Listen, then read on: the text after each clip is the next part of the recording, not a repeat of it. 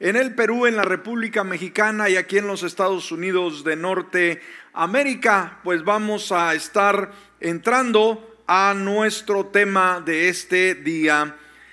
Muy bien, disponga su corazón, disponga sus notas, disponga su tiempo, tenga un corazón abierto uh, para aprender cada día más de lo que el Señor desea para cada uno de nosotros. Estamos desarrollando esta eh, interesante serie de sermones eh, titulada Desarrollando una cultura de discipulado en la iglesia. ¿Cómo se llama esta serie?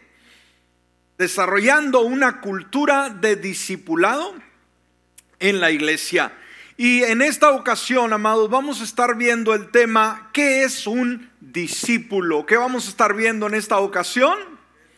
¿Qué es un discípulo? Y, vamos a concentrarnos eh, muy claro, vamos a despejar nuestra mente y vamos a aprender, aprender, porque aquí está el secreto, ¿no? De una vida exitosa, de una vida productiva y cómo podemos nosotros también hacer que el discipulado germine. Muy bien, vaya conmigo a Lucas capítulo 6, versículo 40. Lucas 6, 40. Nos dice esto, el discípulo no es superior a su maestro, mas todo el que fuere perfeccionado será como su maestro. Ahora, aquí el Señor claramente nos dice una verdad, hermanos. El discípulo, ¿sí? No es mayor que el mentor, que el maestro, que el discípulo. Pero ¿qué añade? Mas todo el que fuere perfeccionado. Aquí nos habla de un propósito, aquí nos habla de un trayecto, aquí nos habla de una labor a desarrollar y cuando ésta se lleva a cabo, entonces dice, cuando esa obra fuere perfeccionada, será como su maestro. Ahora, en esta hora quisiera comenzar desafiándolo con una interesante pregunta. ¿Cuál cree usted como creyente, como hijo de Dios, es la misión de vida personal, muy suya, y la misión de la iglesia. Esto debemos analizarlo. Eh, aquellos que somos creyentes, aquellos que ya tenemos a Cristo en nuestra vida, debemos de tiempo en tiempo hacernos esta pregunta. ¿Cuál es la misión de vida personal? O sea, ¿para qué fui creado? ¿Por qué estoy yo en la iglesia? ¿Por qué estoy aquí en la tierra? ¿Cuál es la finalidad? Eh, dijimos de la misión nuestra, y en segundo lugar de la misión de la iglesia. Ahora, ¿qué es una misión, amados? Una misión es aquello que nosotros hacemos, ¿sí? ¿Qué es una misión? Aquello que nosotros hacemos, la obra a la cual dedicamos nuestra vida. Entonces es algo que está delante y se extiende hacia eh, el futuro. Ahora, Déjeme decirle, y esto es bueno que usted lo entienda, usted lo reciba, usted lo aprenda y, pueda eh, vivirlo en su propia experiencia. Ahora, dijimos, ¿cuál es nuestra misión de vida?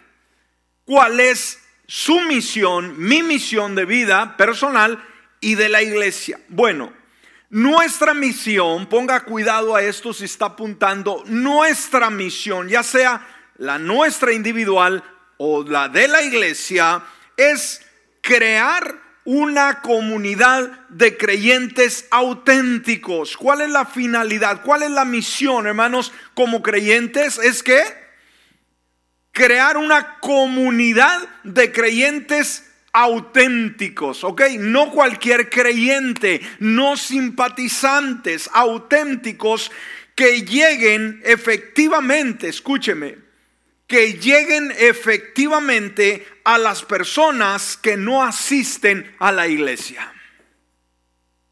Silencio en la sala. Una vez más, ¿cuál es nuestra misión de vida, nuestra y de la iglesia? Es generar una comunidad de creyentes auténticos que lleguen efectivamente a las personas. Esa es nuestra labor, la labor de la iglesia, así, a llegar a aquellos que no asisten a la iglesia y obviamente abordándolos con amor, con cuidado, con aceptación, con perdón, para que puedan experimentar ellos mismos el gozo de la salvación y también a llegar a ser unos discípulos con propósito. Esto es reproducirnos en otros discípulos. Amén. Entonces, cuando llegamos a la conclusión, ¿cuál es la misión de vida de nosotros y de la iglesia? Simplemente la respuesta es sencilla, reproducirnos en otros discípulos. ¿Cuál es la misión personal de vida nuestra y de la iglesia? ¿No la escucho? Reproducirnos en otros discípulos. A ver, ¿cuál es la misión nuestra y de la iglesia? Reproducirnos en otros discípulos. Mire lo que dijo este hombre, Howard Hendrick. Mire lo que dijo. Enseñas lo que sabes. O sea, lo que conocemos es lo que vamos a hablar, ¿sí? Pero reproduces lo que eres. ¿Ok? Aquí podemos verlo de diferentes formas, pero debemos de entender, hermanos, que enseñamos lo que sabemos, pero no basta solamente con enseñar lo que sabemos, sino que tenemos que reproducirnos en lo que nosotros somos, en las vivencias, en lo que nosotros hacemos. Ahora, ¿cuántos creen que la iglesia es el gran campo donde cada uno de nosotros vamos adquiriendo enseñanza, vamos adquiriendo conocimiento, es el lugar donde nos nutrimos, es el lugar donde aprendemos. ¿Para qué? Para llevar a cabo nuestra misión, hermanos, personal, no aquí en la iglesia, nuestra misión personal se desarrolla allá afuera. Pero sabe, a veces nos acomodamos o nos sentimos muy a gusto en la iglesia, que hay personas que dicen, ay, qué lindo me siento en la iglesia, qué padre me siento cuando estoy en la iglesia. Bueno, no es solamente sentirnos padres, hermanos, pero nuestra misión se desarrolla afuera. Mire lo que dijo esta mujer, Catherine Booth, que fue la esposa de William Booth que fue el fundador del ejército de, salvación. Y él compara al creyente con un soldado. ¿Qué es lo que hace un soldado en el cuartel, hermanos? Se equipa, se prepara, entrena, pero sabe, el soldado no fue diseñado para estar en un cuartel. ¿Estamos? ¿Para qué está equipado un soldado? Pregunto. Para ir a la guerra. Amén. Ahora, ella compara el cristianismo de esta manera. Y ella dijo, el cuartel, o sea, hablando de los soldados, está diseñado para ser un lugar donde los soldados pueden alimentarse, entrenarse para la guerra. Y fíjese lo que dice, o sea, ese cuartel no debe de ser un lugar para sentar la cabeza, decir, ay, qué a gusto estoy en el cuartel, para nada, ni tampoco un sitio cómodo y abrigadito en el cual los unos pueden disfrutar la compañía de los otros. Decir, ay, qué bonito aquí los soldados en el cuartel y vamos a hacer fiesta y vamos a hacer eh, eh, un montón de, de cosas, ¿no? No, no está diseñado para eso, ¿sí? Dice, yo espero que si ellos, nuestros soldados, hablando ya del creyente, nuestros soldados llegan a sentar la cabeza, o sea, llegan a estar muy cómodos en la iglesia, e, e, ella, ella pide, dice, que Dios queme su cuartel de sobre sus cabezas. Wow, ¿no era muy cortante esta mujer? No, era la cruda realidad.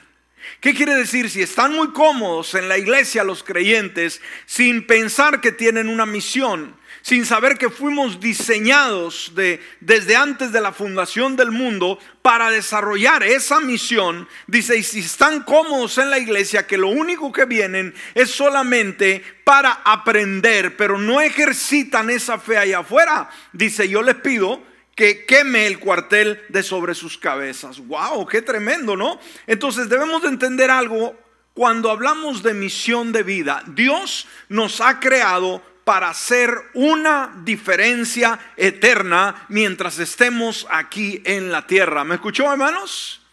¿Para qué fuimos creados usted y yo? Para hacer una diferencia en la eternidad mientras estamos aquí en la tierra. Y sabe, todos buscamos una vocación de que voy a vivir, de que voy a, a trabajar una carrera. Y está bien, hermano, lo que hacemos. Pero recuerde, lo que Dios le da premura a nosotros o prioridad no es nuestra carrera, ni inclusive nuestro ministerio. Lo que a Él realmente, hermanos, le interesa es de que hagamos una diferencia en la eternidad de muchas personas. ¿Ok? Así que usted puede decir es que yo estoy muy ocupado, tengo mi trabajo, tengo mi profesión, tengo mis ocupaciones. Olvídese, hermano, eso no le interesará en la eternidad en lo absoluto a Dios o a las personas. Pero lo que sí va a interesar es qué diferencia estamos haciendo en la vida de las personas y obviamente en su eternidad. Entonces, esta diferencia eterna que podemos hacer se trata de nuestra misión de vida. Amén. ¿Cuál es nuestra misión de vida? El saber que fui creado para hacer una diferencia eterna en la vida de las más, de las más personas. Ahora, Fíjese lo que dijo Charles Spurgeon, hermanos, cuando no estamos interesados en que otros conozcan la gracia de Dios. Cuando no nos interesa que los amigos, los compañeros de trabajo, los familiares que todavía no conocen a Dios, eh, no nos interesan en lo absoluto. Mire lo que dijo este gran pastor. No tiene ningún deseo que otros sean salvos o sea, no te interesa que tu patrón, que tus trabajadores, que tus amigos, que tus eh, toda la gente con la que tú te relacionas, no estás interesado en que sean salvos, en que sean salvos. Mire lo que él dice. Entonces, tenlo por seguro, tú mismo no eres salvo. Diga, ouch. No se oyó, ouch. Una vez más, ¿está serio esto, amados? Una vez más, ¿no tienen ningún deseo que otros sean salvos? No quieres que ninguna otra gente sea salva. Bueno, tú tampoco no eres salvo. ¿Por qué? Porque no sientes absolutamente nada por los demás. Esto está serio, ¿no cree usted? Wow, está serio. Pero es una triste realidad. Entonces, esta parte de nuestra declaración Ah, de misión de vida proviene sola y exclusivamente de la gran comisión de Mateo 28, 18 al 20, donde dice Jesús se acercó a ellos y les habló diciendo, toda autoridad me ha sido dada en el cielo y en la tierra, por tanto vayan y hagan discípulos de todas las naciones, bautizándolos en el nombre del Padre, del Hijo y del Espíritu Santo, y enseñándoles que guarden todas las cosas que les he mandado. Y aquí es, yo estoy con ustedes todos los días hasta el fin del mundo. ¿Dónde basamos, hermanos, nuestra misión de vida personal y de la iglesia? En la gran comisión que el Señor nos dejó ahí en Mateo, como ya dimos lectura, 28 de 18 al 20. Entonces, ¿qué es lo que Jesús nos dice, hermanos? Que debemos de alguna manera preocuparnos hacer el resto de nuestra vida. Hacer dinero, tener comodidades, un mejor trabajo, una mejor casa, un mejor carro, una mejor familia. Eso es lo que Dios está preocupado que hagamos el resto de nuestra vida. Pregunto, no, y no nos equivoquemos, amados. La iglesia a nivel mundial está muy cómoda, disfrutando la abundancia, disfrutando la alegría, disfrutando ah, las bellas reuniones, pero se está olvidando de lo que es prioridad, lo que es la gran eh, comisión. La meta de nuestro discipulado debería ser la de ganar otros discípulos, no solamente convertidos. ¿Me escuchó una vez más, hermanos? ¿Cuál es la meta de todo discípulo el día de hoy? De hacer otros discípulos no solamente convertidos. En uno de los temas más adelante vamos a ver la diferencia entre un convertido y un discípulo. Son cosas muy diferentes. Hay gente que solamente se convierte y es todo lo que hace toda su vida. Es una persona convertida, pero nunca ha ganado un alma. Nunca le ha testificado a su papá, a su mamá, a sus hijos, a sus hijas. No le importa. No le importa cómo viven. No le importa eh, si se van al infierno. Lo que lo que ella quiere es estar él o ella en la casa. Mm. Esto es serio. Debemos de preocuparnos por los demás. ¿Sí? Entonces somos llamados el tocar sus vidas con nuestras propias manos. Ahora, Dietrich Bonhoeffer dijo lo siguiente, el cristianismo sin discipulado es siempre cristianismo sin Cristo. Wow. Una vez más, cristianismo, hermano, sin discipulado. En primer lugar, no solamente soy convertido, tengo que ser discípulo. Y si soy discípulo, tengo que hacer nuevos discípulos. ¿Ok? Pues Él nos dice, el cristianismo sin ese tipo de seguidores, de discípulos, ¿sí? ¿Qué nos dice? Es siempre cristianismo, escúcheme, sin Cristo. Wow. ¿Será que existe un cristianismo sin Cristo? Definitivamente.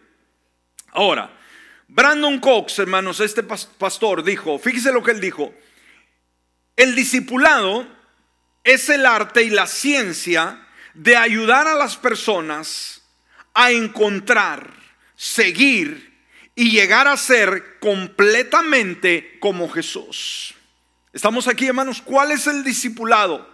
El discipulado es el arte. Wow, qué linda expresión, ¿no? Discípulo es arte. El arte, hermanos, se elabora. El arte se le dedica tiempo. El arte, hermanos, es una obra que cuando es hecha es maravillosa, pero para poder llegar ahí, hermanos, costó perfeccionarla. El discipulado es el arte, no solamente el arte, sino la ciencia, la sabiduría de ayudar a las personas a encontrar en primer lugar. Somos llamados a que la persona encuentre en primer lugar, en segundo, seguir y tercer lugar, ser llegar a ser completamente como Jesús. El discipulado ocurre cuando el pueblo de Dios muestra amor, comparte la verdad y vive la vida unos con otros haciendo nuevos discípulos en el camino. ¡Wow! ¡Qué interesante! Entonces aquí podemos ver una idea de lo que es el discipulado, pero dijimos, para, ah, eh, para ser discípulos, una vez más, primero tenemos que saber qué es un discípulo. Y esto nos lleva al punto número uno si está apuntando. Y aquí entramos ya en materia. En primer lugar, ¿qué es un discípulo? Empezamos con una pregunta.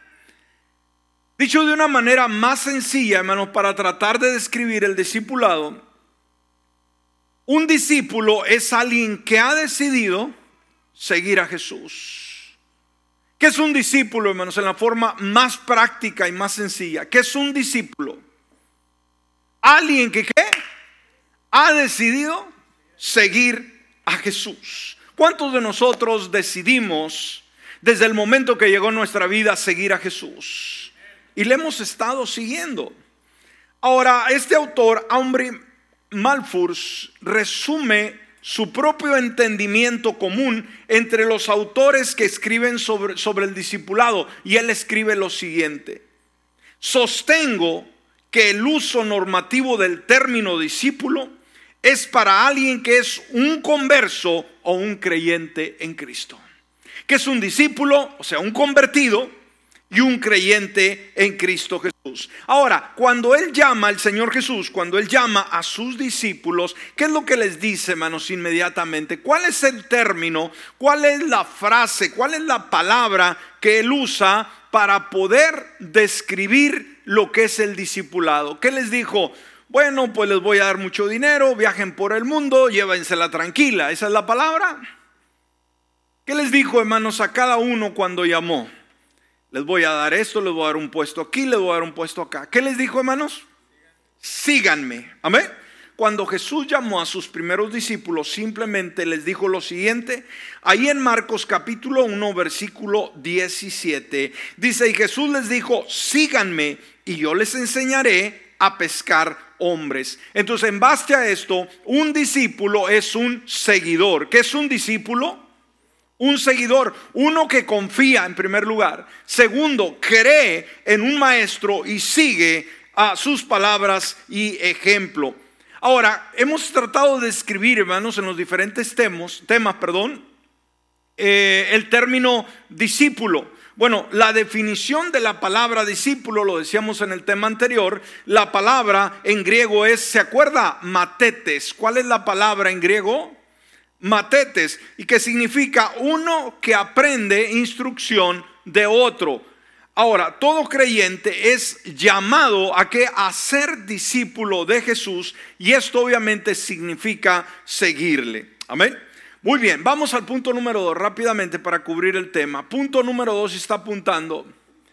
Un discípulo es una persona muy privilegiada. ¿Qué es un discípulo, amados?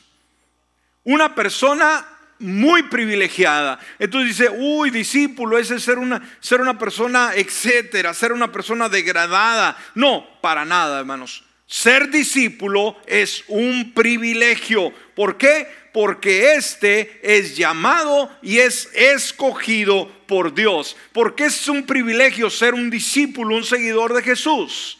Porque simplemente venimos a ser llamados pero no solamente llamados, sino escogidos por el Señor. Mire lo que dice Efesios capítulo 1, versículo 4 y 5. Mire lo que nos dice la palabra en estos versículos, hermanos, impresionantes. ¿Qué dice la palabra? Dios qué hizo con nosotros? Dios nos escogió en Él cuando, antes de la creación del mundo, para que seamos santos y sin mancha delante de Él, en amor, nos predestinó para ser adoptados como hijos suyos por medio de Jesucristo, según el propósito de su voluntad. Lindos versículos, ¿no cree usted? Ahora, el discípulo consta de tres partes, hermanos. Amén. El discípulo, o discipulado, mejor dicho, el discipulado consta de tres partes. En primer lugar, de acuerdo a estos versículos, en primer lugar hemos sido llamados. ¿Qué, qué, cuál fue lo primero que sucedió en nosotros? Hemos sido llamados. En segundo lugar, después que fuimos llamados, fuimos escogidos. Amén. Amén. Ahora, porque fuimos llamados y fuimos escogidos, ¿cuál cree usted que debe de ser nuestra respuesta al llamado y al ser escogido por parte de Dios a un discipulado genuino y auténtico? Serle fieles a Él. Amén. Este es el tercer punto. Debemos permanecer fieles. En primer lugar, en primer lugar, vayamos a los llamados. Llamados, hermanos, viene de la palabra griega kletos. Amén kletos. Kletos a su vez está relacionada con el sustantivo klesis, que significa un llamado. Amén. Esa es la, palabra, eh, lo que significa eh, en el griego, y se refiere especialmente a la invitación ah, de Dios para el hombre a aceptar los beneficios de la salvación. Ahí usa ese término, ¿no? Klesis. Esta palabra también es semejante, es similar al griego de iglesia, eclesia, ¿sí? Y esto significa llamado a salir. El término, hermanos, eclesia o iglesia, cuando decimos, ¿qué quiere decir iglesia? Eh, lo que quiere decir es llamados a salir. Como iglesia ya no pertenecemos al mundo, pertenecemos a un reino diferente. Entonces, en otras palabras, la iglesia es llamada o es invitada por Dios a aprender el plan de salvación, de arrepentimiento y recibir la gracia y el favor de Dios. Ahí está el primero, que es los llamados. En segundo lugar, dijimos, no solamente hemos sido llamados, si hemos sido, sido, perdón, elegidos. Ahora, la palabra griega traducida como escogidos es ecletos. ¿Cuál es la palabra en griego, hermanos?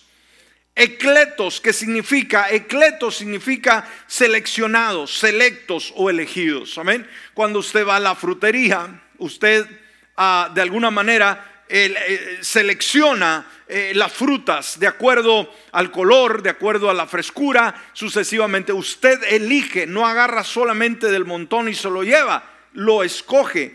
Ahora, vemos aquí el trabajo de Dios que para los discípulos por eso debemos tener mucho cuidado, hermanos, en, valorar la misión que tenemos. Porque usted y yo, si somos discípulos, seguidores de Jesús, no estamos aquí por obra de la casualidad. ¿Está conmigo? No estamos en Cristo porque no teníamos otra cosa que hacer. No estamos en Cristo, hermano, porque ya no cabíamos en ningún otro lugar. No, fuimos llamados por Él en primer lugar. El llamado no te lo dio el pastor. El llamado no te lo dio el evangelista, ni el misionero, ni el, ni el al que iba eh, testificando casa por casa. El llamado te lo dio Dios. Amén. El escogimiento, hermanos, el escogerte de entre millones, billones de personas que hay en el mundo. Dios te escogió a ti, a ti, a mí personalmente. Ah, hermanos, y esto debemos de valorarlo. Denle un aplauso al Señor, seguro que sí. Hay creyentes que viven, hermanos, como, como que, que no son absolutamente nada, ¿no? Decir, pues, ay, voy en el montón. Usted no va en el montón, hermano. Usted fue elegido personalmente por Dios. Y esto debe de tenerlo en su identidad, en su ADN. Debe de entender que usted no lo, no lo llamó la, la coincidencia una vez más. Ningún ministro lo llamó. Fue Dios escogiéndolo de entre millones de la tierra. Y no es un privilegio. Sabe que hay amigos suyos y nuestros que ahorita andan rodando en el mundo. Hay algunos que murieron en un accidente, en una balacera o están en la cárcel, otros que no lograron crecer. Pero usted y yo aquí estamos. ¿A qué se debe, hermanos? No fue la casualidad, no fue el error, no porque fuimos blancas palomitas y quisimos cambiar. No, Él nos escogió. Aleluya. Ahora, cuando Dios llama, Él requiere que nosotros hagamos una decisión personal y en base a ello actuar. Y esto nos lleva una vez más, cuando hemos sido llamados y fuimos escogidos por Dios, ahora, ¿cuál es mi reacción ante el llamado y la elección? ¿Será que valió la pena? ¿Estuvo bien que Dios nos haya llamado y escogido de entre millones de la tierra? ¿Cuál es mi responsabilidad ahora, hermanos? ¿Voy a vivir mi vida como quiera, cuando quiera, eh, eh, con, con indiferencia? Pregunto.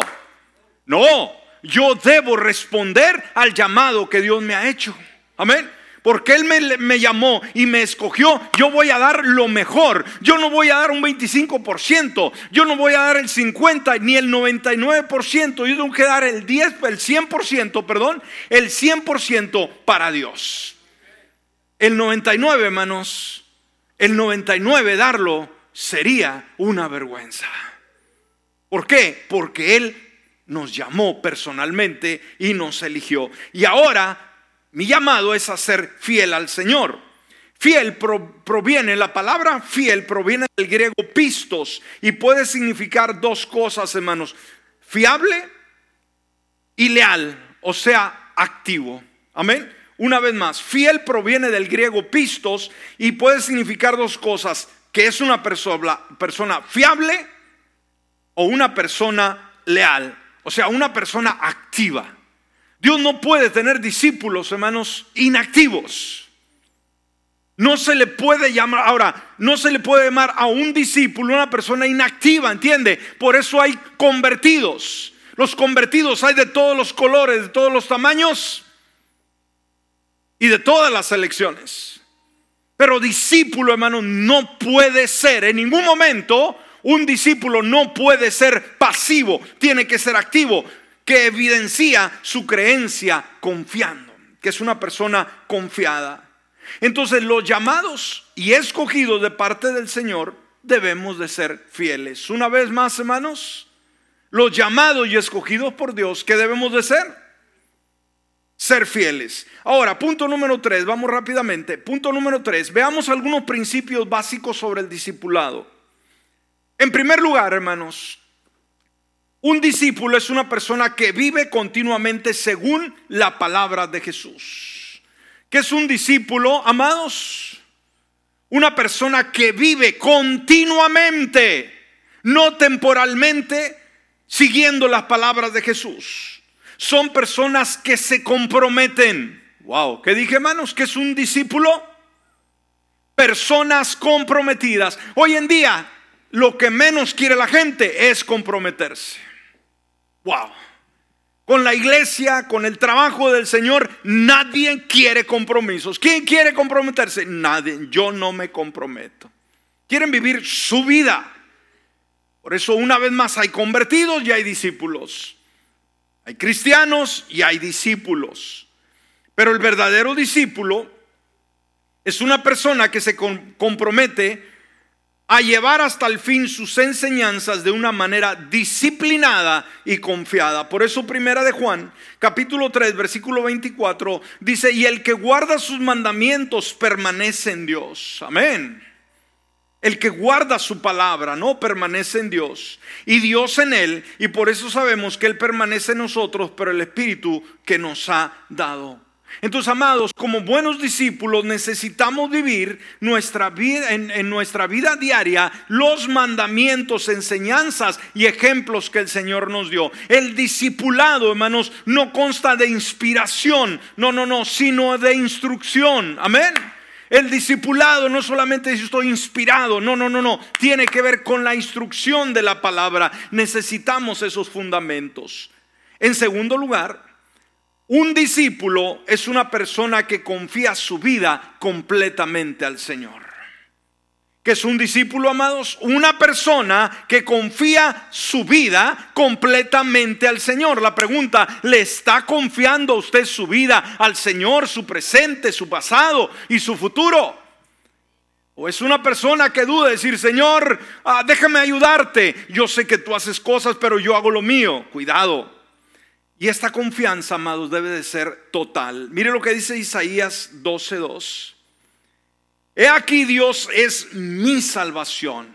¿Quién es Dios para nosotros? Nuestra salvación. Y añade, confiaré y no temeré. ¿Por qué? Porque el Señor es mi fortaleza y mi canción. Él es mi salvación. Wow. Amén. Entonces, el discípulo genuino y auténtico es uno que confía su vida completamente al Señor. Decir, Señor, mi vida está en tus manos. Lo que venga, lo que pase, lo que sea, mi vida depende de ti. Entonces Jesús está totalmente comprometido con nosotros. Y Él quiere que nosotros, de la misma manera, ¿qué cosa? Nos comprometamos con Él. Yo creo que es una respuesta, hermanos, lo mejor, lo menos que podemos hacer. Es responderle a Él con el mismo cariño y el mismo amor que nos ha tenido a nosotros. En tercer lugar, un discípulo es uno que vive una relación fructífera con Jesús. ¿Qué es un discípulo, amados? Una persona es uno que vive una relación fructífera con Jesús, que continuamente está eh, eh, engendrando fruto, continuamente está frondoso. ¿Y cuál es la respuesta, hermanos? ¿Cuál es la clave de una vida fructífera? Simplemente es a la permanencia. Si permanecemos en Jesús, nuestra vida va a ser fructífera. Si nos despegamos de Jesús, vamos a ser infructíferos. Por eso Juan 15, versículo 4 y 5, dice, permanezcan en mí. ¿Cuál es el deseo de Dios, hermanos? Que, eh, permanezcamos en Él. Dice, permanezcan en mí y yo en ustedes. Como la rama no puede llevar fruto por sí sola si no permanece en la vid, así tampoco ustedes si no permanecen en mí. Yo soy la vid, ustedes las ramas, el que permanece en mí y yo en él, este que cosa lleva mucho fruto, pero separados de mí nada pueden hacer. Entonces nuestra unión con Cristo Jesús hace posible una vida, una vida a, través de la cual otros pueden venir a Cristo Jesús. porque Estamos empapados de su sábila, estamos empapados de su sabor, estamos empapados de su alimento espiritual, de su aliento sucesivamente. Entonces, como estamos fructíferos, vamos a poder tocar otras vidas. Fíjese lo que dijo este gran hombre de Dios como es Max Lucado. Dice, en nuestra fe seguimos los pasos de alguien. O sea, como, eh, tenemos fe en algo, tenemos que seguir los pasos de alguien. En nuestra fe dejamos huella para guiar a otros. Este es el principio del discipulado. En nuestra fe seguimos los pasos de alguien. ¿Quién es ese alguien? El Señor Jesucristo. En nuestra fe dejamos huella para eh, guiar a otros. O sea, en nuestro caminar con Dios vamos dejando una huella, de decir, yo quiero ser como Él, como ella. Ese es el principio del discipulado. Entonces, cuando un creyente está lleno de Cristo Jesús, ¿será que las demás gentes se van a dar cuenta? Pregunto. Sí, y van a anhelar lo que tú tienes. Van a querer desear la paz, la tranquilidad, la alegría, eh, el regocijo que tú experimentas aún en los momentos más críticos de tu vida. Y van a decir, yo quiero ser como él, como ella. Y siguiente, el discípulo es uno que está comprometido con un amor incondicional y de sacrificio por otros. ¿Ok? Un discípulo es uno que ¿qué? que está comprometido con un amor incondicional. Sí, el amor de Dios, ¿cómo, ¿qué clase de amor es? Un amor incondicional y de sacrificio por otros o hacia otros. Juan capítulo 13, versículo 34 y 35 dice, un mandamiento nuevo les doy. ¿Cuál es el mandamiento? Que se amen los unos a los otros como los he amado. Ámense también ustedes los unos a los otros. En esto conocerán todos que son mis discípulos si tienen amor los unos por los otros. Entonces, este no es ningún amor humano ordinario, sino el amor de Dios que ha sido demostrado hacia nosotros. La palabra griega para describir este amor es ágape. ¿Cuál es la palabra griega para el amor de Dios? Ágape, que significa un amor desinteresado. ¿Qué significa ágape, hermanos? ¿Un amor qué? desinteresado, que no está, dame y te doy, ¿no? Salúdame y te saludo. No, no. Donde Dios y los demás, escúcheme, Dios y los demás son importantes para nosotros, son más importantes las personas que nuestros propios deseos egoístas. Y una vez más, este gran hombre, Dietrich Bonhoeffer, dijo, la salvación es gratis, pero el discipulado te costará la vida. ¿Ok? La salvación es gratis, pero el discipulado te costará la vida. Un amor ágape es un amor que da incondicionalmente. No esperamos recibir nada a cambio. El Señor nos da su amor incondicionalmente y somos llamados a amar a la gente de esa misma manera. Y por último, un discípulo es uno que está dedicado, escúcheme, al cumplimiento de la comisión de Cristo. Un discípulo que es, amados, aquel que está dedicado a que la gran comisión de Cristo se cumpla. ¿Ok? Y ahí lo vemos en Mateo 28, 18 al 20. Le hemos dado lectura. Jesús se acercó a ellos diciendo, toda autoridad me ha sido dada en el cielo y en la tierra. Por tanto, vayan y hagan discípulos de todas las naciones, bautizándolos en el nombre del Padre, del Hijo y del Espíritu Santo y enseñándoles que guarden todas las cosas que les he mandado. Y aquí yo estoy con ustedes todos los días hasta el fin del mundo. Entonces la meta de nuestro discipulado debería de ser la de ganar otros discípulos. ¿Cuál debe de ser nuestra meta?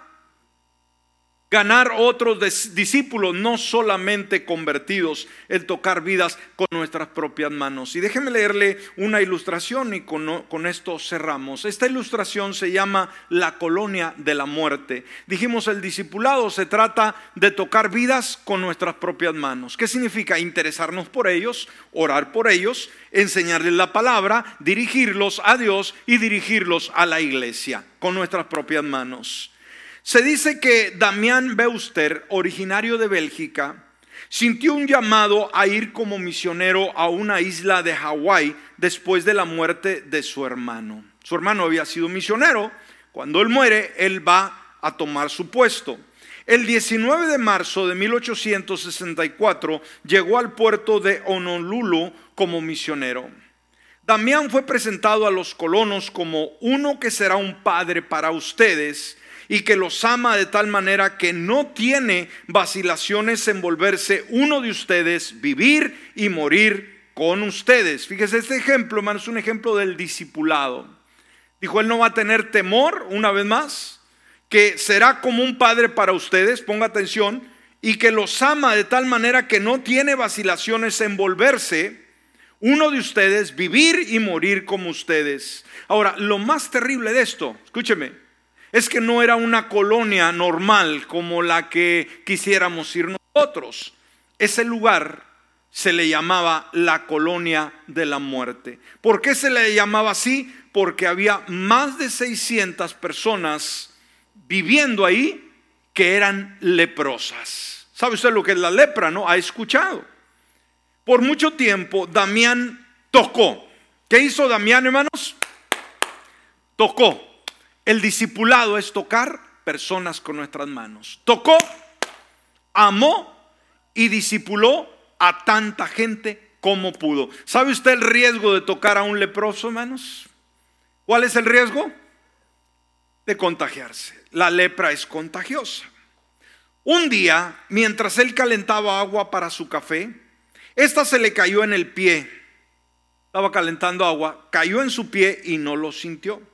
En diciembre de 1884, mientras preparaba su baño, Damián observó que se había causado serias heridas en el pie al caérsele en sus pies agua hirviendo, pero había sido incapaz de sentir el dolor. De esa manera se dio cuenta de que se había contagiado de lepra.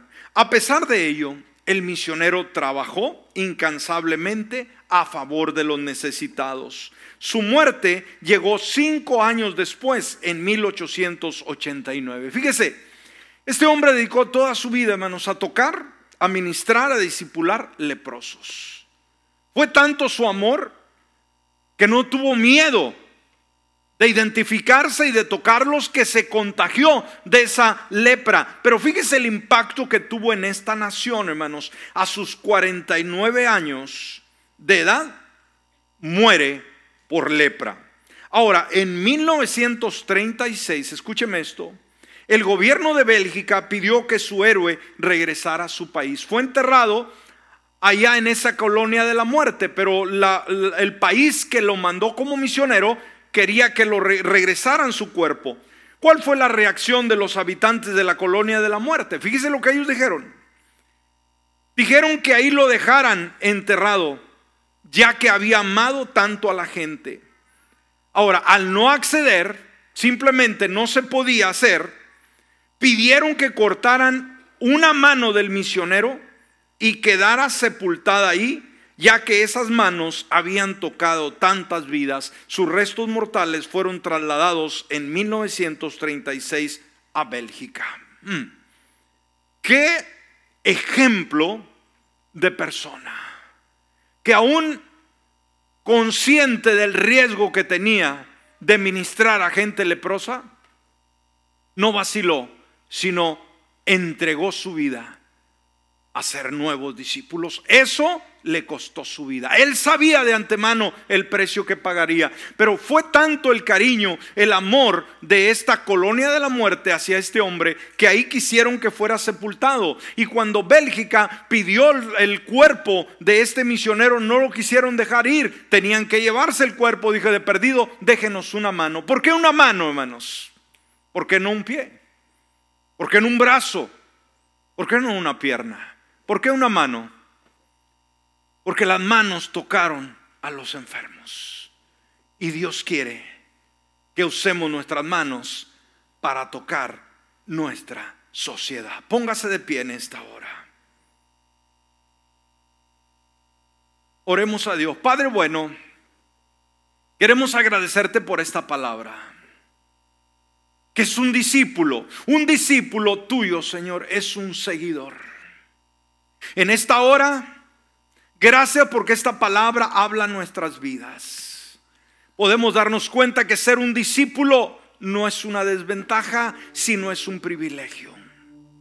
Entender de antemano que es un, un discípulo es uno que ha sido llamado por ti.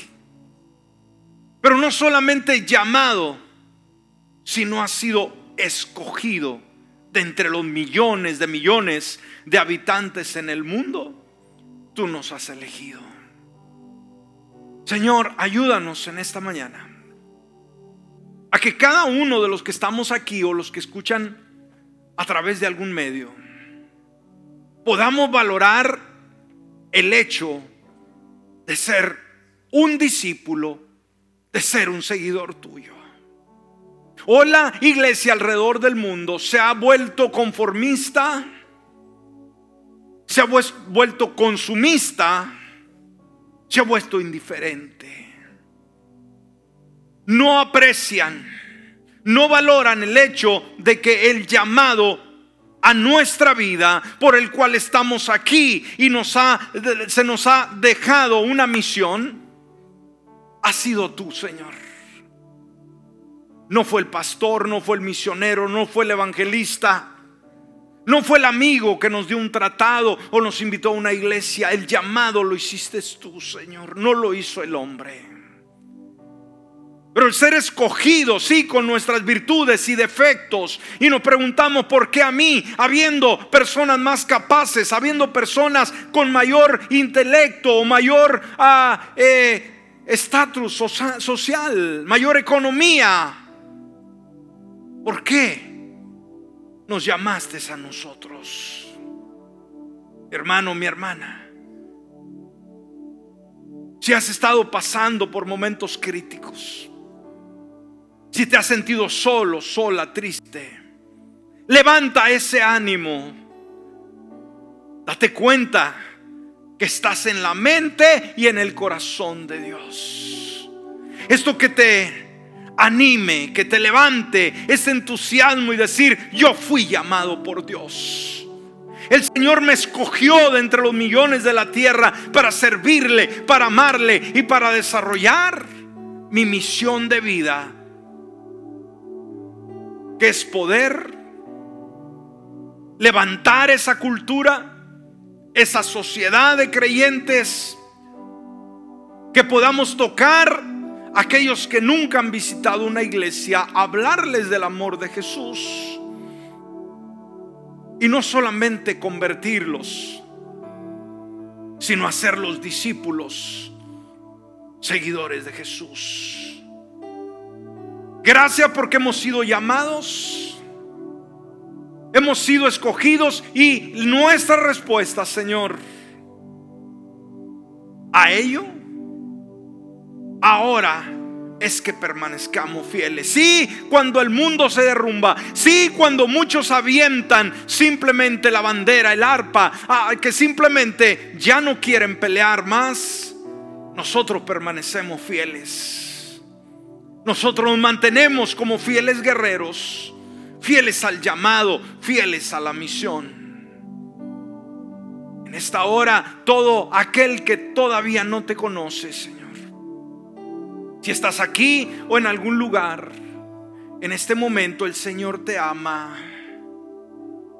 Y Él te ha escogido de entre todas las personas del mundo y te ha llamado en esta hora.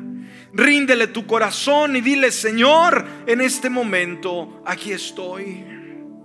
Te rindo mi vida, mi corazón, todo lo que soy.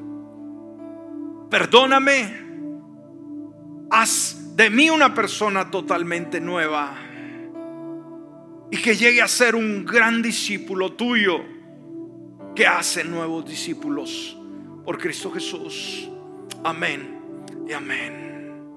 Gloria a Dios. Le invito en esta hora que deje su lugar. Vengamos al altar un momento a orar. Nos hace falta orar.